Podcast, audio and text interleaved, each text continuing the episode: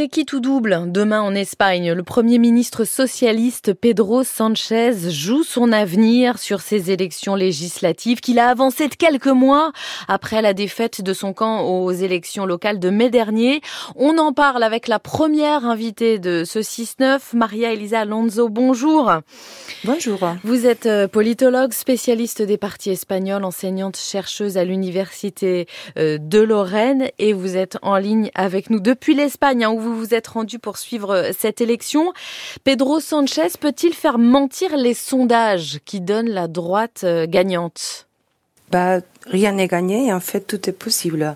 et depuis lundi, euh, on n'a pas le droit de publier des sondages en Espagne. Donc, mm. depuis lundi, on ne, peut, on ne peut pas savoir qu'est-ce qui va arriver dimanche.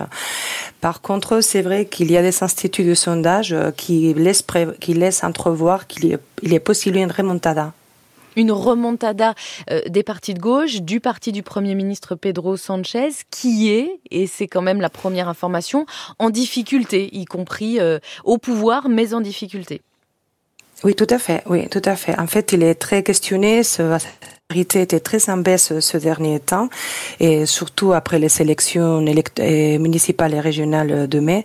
Donc oui, tout à fait, il était en difficulté et très questionné par l'opposition, que ce soit Vox, le parti d'extrême droite mmh. ou le parti conservateur du PP. Comment expliquer cette contestation? Pourquoi un tel recul de la gauche en ce moment en Espagne? euh, D'abord parce que euh, l'électorat de gauche, il est, il est démobilisé par nature. Donc euh, c'est pour ça qu'en général, il a des résultats plus faibles que le parti conservateur. Mmh.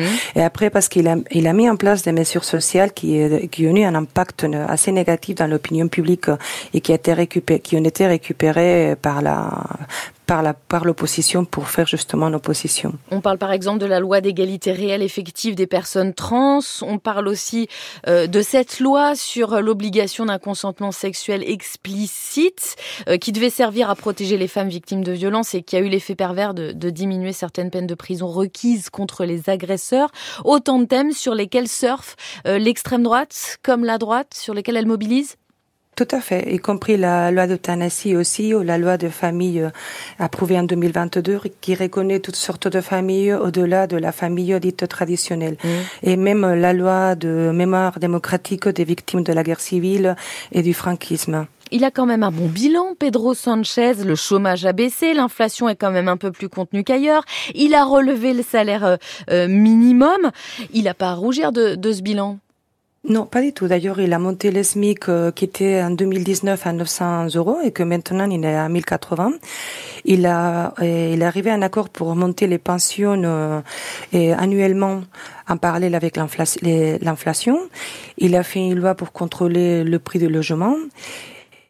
Et ça, c'est moins fort, euh, Maria Elisa Alonso. Ces avancées sociales sont moins fortes que les questions euh, sociétales euh, posées par, par les lois qu'on évoquait il y a un instant.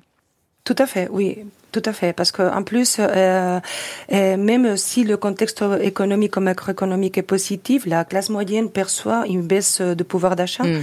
Donc, euh, les résultats macroéconomiques n'ont pas vraiment une place dans ce dans ce débat politique et dans ce ce, ce programme. Est-ce qu'une majorité absolue est possible demain, d'un côté comme de l'autre, euh, du côté du, du parti de Pedro Sanchez ou du côté du parti conservateur? Non, tout porte à croire que ce ne sera pas possible. En solo, aucun des deux partis n'aura pas la majorité absolue. Ils auront besoin justement de leur allié. Donc du côté du PP, ce serait l'extrême droite euh, Vox, et du côté de, du PS, ce serait Sumar, le nouveau parti de, à la gauche du Parti socialiste. L'extrême droite Vox, hein, qui a doublé son score en quatre ans, c'est maintenant la troisième force politique du pays. Euh, c'est le phénomène politique qu'on analysera demain. Maria Elisa Alonso. Oui, vous êtes toujours en ligne avec oui, nous. Tout à fait. C'est le phénomène politique demain. et donc, c'est la logique bloc contre bloc euh, que vous esquissiez il y, a, il y a un instant. Le parti qui arrivera troisième sera faiseur de roi euh, de, aux législatives de demain. Tout à fait. En fait, ce sera tout ou rien. Et c'est lui qui mènera vraiment la, la, les négociations, sera la troisième force. De là, toute l'importance de savoir si ce sera Sumar ou par contre Vox. Et ils sont presque à égalité. Tous les sondages donnaient vraiment une différence très petite entre les deux forces qui devraient arriver en troisième. L'extrême droite Vox, mmh. vous le disiez. Et Sumar, précisons euh, que c'est le nouveau euh, parti hein, créé par la ministre du Travail Yolanda Diaz. Est-ce que le Premier ministre Pedro Sanchez peut compter sur un sursaut du vote de gauche qui passerait par ce nouveau parti?